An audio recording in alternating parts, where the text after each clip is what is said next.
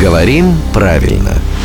Здравствуйте, Володя. Доброе утро. У нас кулинарный вопрос, а поскольку знатный кулинар у нас Ева, Ну как? вот пусть она сейчас и поговорит. О еде, в общем. Я хочу с вами, Володя, поговорить о личи. Любите ли вы личи, как любят их э, жители Москвы? Вот недавно читала пост, что во всех магазинах личипад. И сама наткнулась на то, что огромный прилавок с этими непонятными ягодами, фруктами, что это такое. И главное, если вдруг я решусь и куплю личи, то я скажу, что мне понравился личи, понравилось личи, понравил... Не понимаю. Я вот личи еще не пробовал. Вот. Чувствую, что сейчас выйду из студии и пойду покупать. Мгм. Но я знаю, что покупать. Так.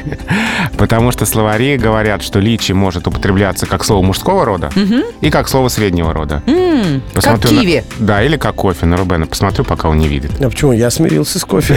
Все, я уже покорный. Только в отличие от кофе, у личи равноправно мужской и средний род. Ну, понятно, мужской род по слову фрукт, Да. а средний род по, просто по внешнему об- облику слова. Несклоняемый оканчивается на гласную. Ну на хорошо, язычную. а ведь личи такого маленького размера, можно подумать, что это ягода или ягода, она все равно, женский род недопустим. Но женский род здесь не допускается. Да, мужской и средний выбирайте. То есть вкусный личи или вкусное личи, это как вам больше нравится. Ну, а потом возьмете, запьете кофе. Я так, вы так на меня с ожиданием смотрите, что я должен оправдать ваши ожидания, Володя. Э, То есть личи – личное дело каждого, как говорит, да?